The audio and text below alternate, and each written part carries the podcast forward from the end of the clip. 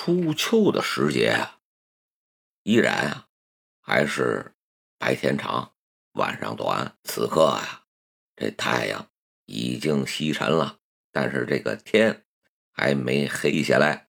他在河边走着，从很远的地方就看到一群卧在草丛里边的鹅。他漫不经心的就走过去了。走到近前的时候，这一群鹅纷纷的呀，又朝他哗啦啦、哗啦奔过来了。有几只鹅呀，伸长了脖子，围上去呀，哎，就像要捉食儿似的。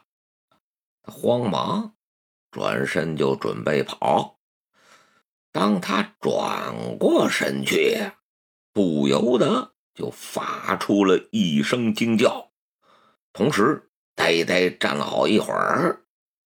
然后啊，他可就没命的跑起来了。哎，没跑出多远呀，他就摔倒在了地上。于是他就惊慌的哭起来了。哭了一阵之后啊，他就朝四周看过去了。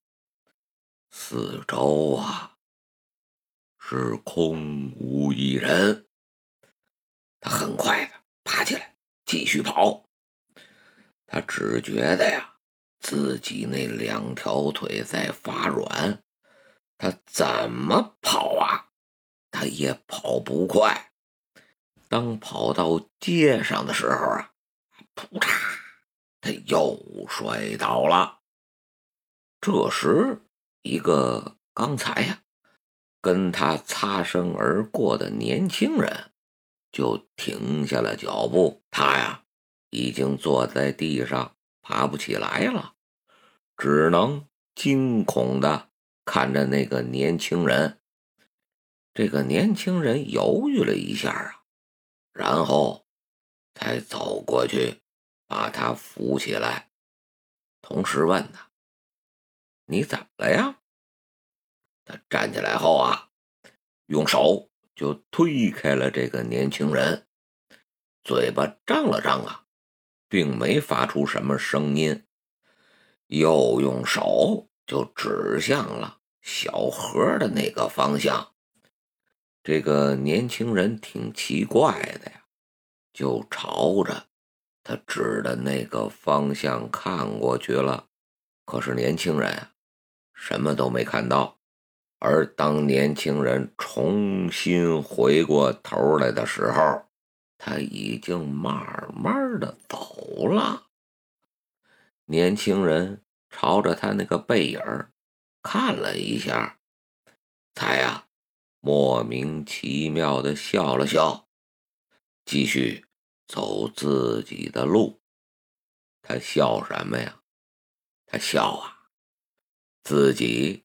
这时才想起来呀，以前有个案子，一个老太太摔倒了，旁边也是有个年轻人给扶起来了，结果呀，就被老太太给讹上了，要赔人家钱。这件事儿闹到了法院，法官说呀，不是你撞的呀。你为什么要扶他呀？哎，还就判那个年轻人输了，还真是赔了钱了。这件事儿在全国是闹得沸沸扬扬的。到现在呀，已经有好多人呀，对于老年人摔倒在地上，根本嘿，他就不敢扶了。这个年轻人的苦笑啊，哎，他在笑自己比较幸运，没碰上一个呀讹人等的。那个孩子呀是窝窝囊囊的，就在街上走来走去。刚才呀，哎，他也到河边去了。当他一路不停的跑到家中。将看到的事情告诉父亲的时候啊，他父亲却挥手给了他一个耳光，不许胡说！哎，那时啊，父亲正在打麻将。他看到父亲的朋友啊，都在看着他，嘻嘻的嘲笑。于是啊，哎，他就走到角落里边了，搬了一把椅子呀，在暗处就坐了下来。这时，母亲提着水壶走过来了，赶紧啊，就伸出手拉住了他母亲的衣角。母亲。回头看了他一眼，他呀就把这件事儿告诉了母亲。不料他母亲呀脸色一沉，别乱说。孩子他不由得就悲伤起来了。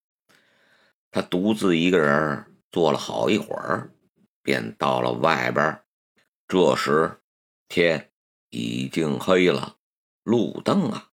是一闪一闪的，小弄堂里边啊，竟然没有一个人，只有这孩子，他在走来走去，因为他心里有事儿，可又没人听他的，他呀是急躁万分，急得他呀都快哭了。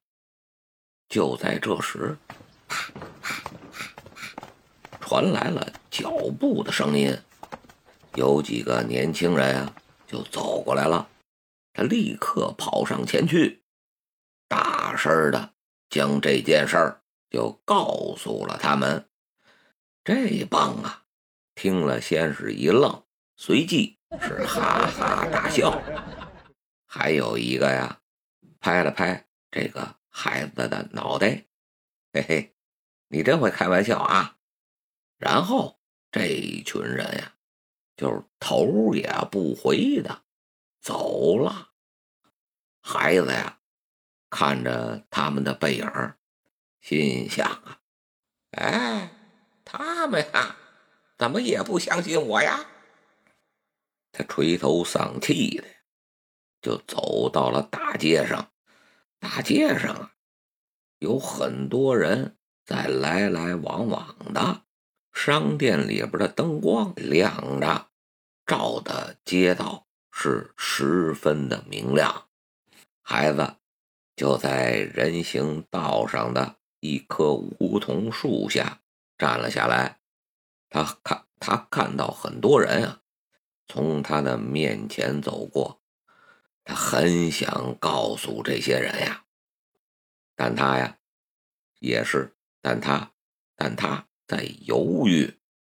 他觉得呀，大街上这些人也不会相信他，因为呀，他是个小孩儿。他为自己呀是个孩子而感到忧伤。后来呀，他看到几个比他稍大一点的孩子。正站在对面的街道啊，哎，他这才兴奋起来了，立刻走过去啊，又对他们说了呀：“河边有颗人头。”他看到这群孩子呀，可都呆住了，他就又补充了一句：“真的，河边有颗人头。”这群孩子互相看了看，然后才有人问他：“在什么地方啊？”“在河边。”随即呀，这群人之中就有人说了：“那，你领我们去看看吧。”这个小孩认真的点了点头，因为啊，他的话。终于被别人信了，所以呀，他显得很激动。